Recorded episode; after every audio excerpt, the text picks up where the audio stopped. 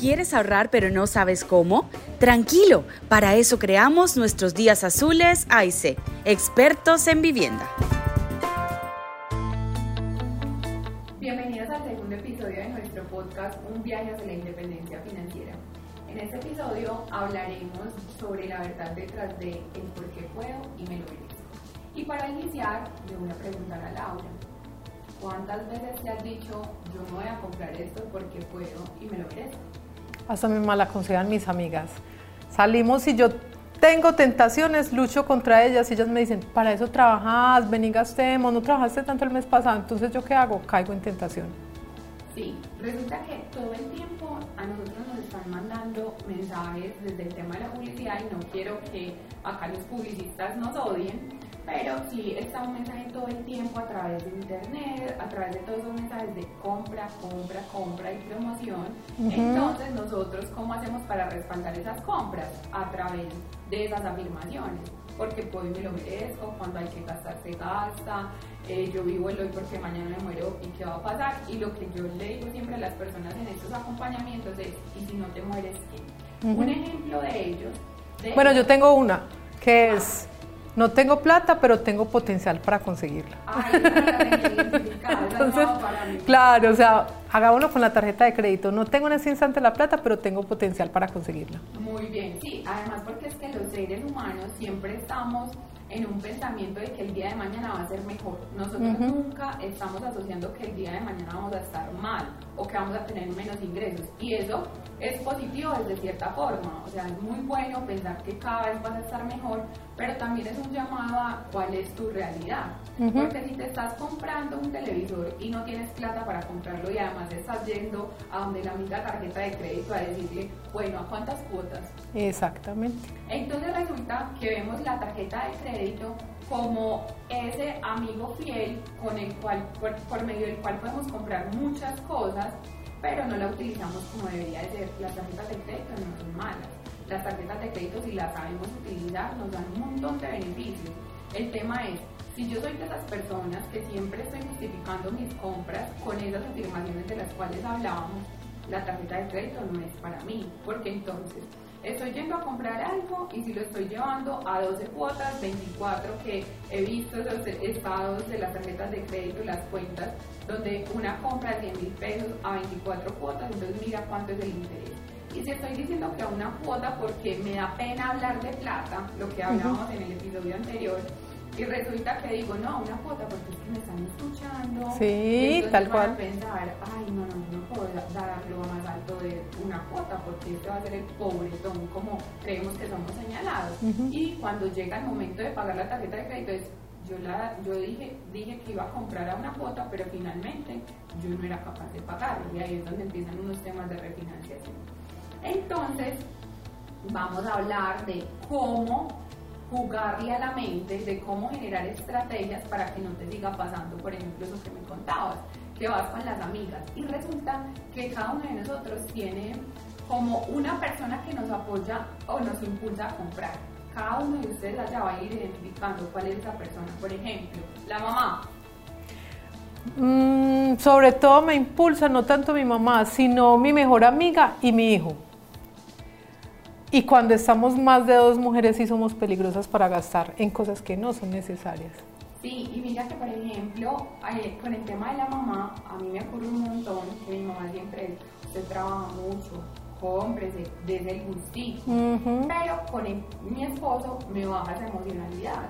Porque es que a muchas personas me dicen cuando hablo de temas de finanzas, me dicen, Julia, entonces vos debes tener un plata alguien y debes tener esas cuentas con muchos ceros. Y la verdad, no desde la, lo que yo cuento todo el tiempo es, todos creo que en la vida hemos tenido momentos donde, hey, estoy muy endeudado, ¿cómo voy a salir de esto? ¿Cómo aprendo de esto? Entonces, el tema de finanzas no es que, ay, me he visto siempre con todos los ceros, no. He hecho inversiones de las que me arrepiento, he realizado gastos de los que me arrepiento, pero yo lo que hago es como tener una red de apoyo.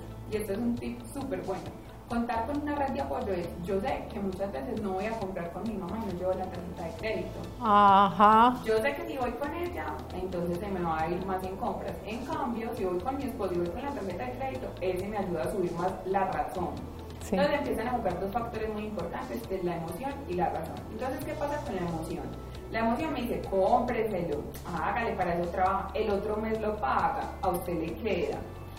Para eso están las primas, las bonificaciones, el bono que le llega, o voy a metérsela toda mi emprendimiento y voy a tener más dinero.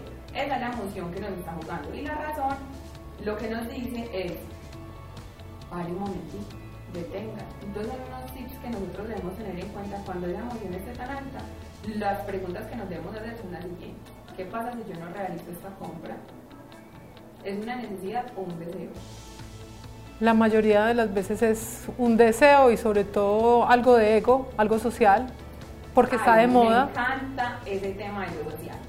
Resulta que en los acompañamientos que nosotros tenemos en KIP, cuando algunas personas nos han dicho, yo estoy súper endeudado y no me di cuenta cuándo pasó esto esto fue una ola de nieve donde yo empecé a gastar dinero en salir a los fines de semana con los amigos porque yo no quería decir que no, o en las vacaciones, cuando planeábamos vacaciones, y me empecé a endeudar, a endeudar, a endeudar, porque yo tengo un círculo social al cual yo no le puedo decir que no, que no tengo, porque nos da miedo hablar de plata, sí. porque nos da miedo decir yo no tengo esta vez, vayan ustedes, no lo voy a hacer.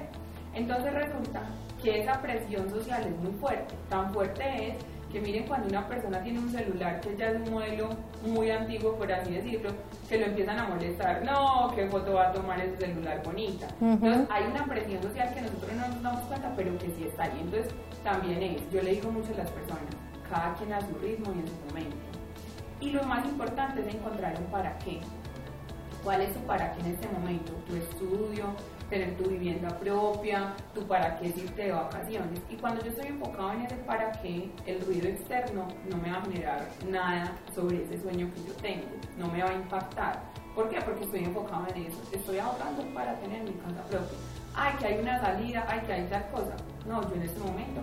Y además, no es decir, no tengo plata. En este momento mis prioridades son otras.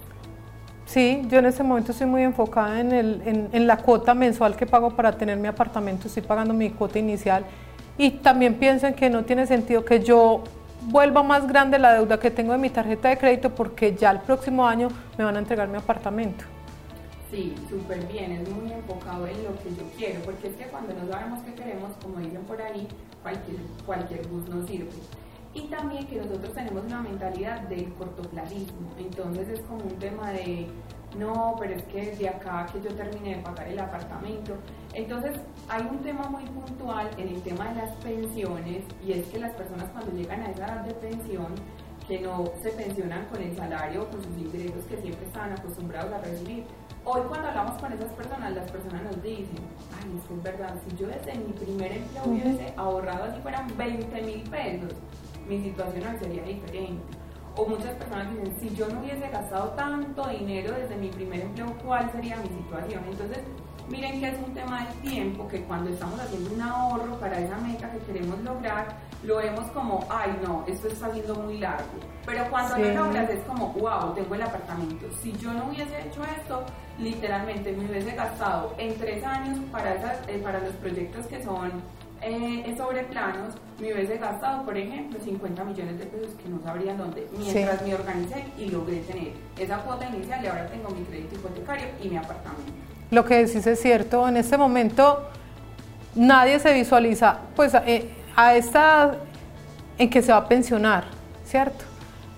Si me pongo a pensar en lo que paga de cuota inicial, me lo hubiera gastado con toda seguridad en un helado, en otras cosas que no eran de primera necesidad. Yo espero que cuando lo reciba ya sienta que valió la pena el, esfuerzo y que lo que me retuve en ese momento de gastar ya lo puedo disfrutar. Sí, así es, y es llevar una vida en equilibrio. O sea, no se trata de que voy a ahorrar todo. Cuando hablamos en el episodio anterior sobre los gastos invisibles, que mencionamos un poquito sobre ese tema en otro que vamos a tener, vamos a, ahondar. Pero entonces no se trata de ser el amarrado ni ser el que ahorra 100%, es llevar una vida en equilibrio. Bueno, yo cuánto voy a ahorrar, puedo ahorrar en este momento o voy a sanear mis deudas, cuál es mi situación financiera y de ahí llevar una vida en equilibrio. Y lo que yo siempre digo, nosotros tenemos una creatividad inmensa, utilicemos esa creatividad para lo que deberíamos.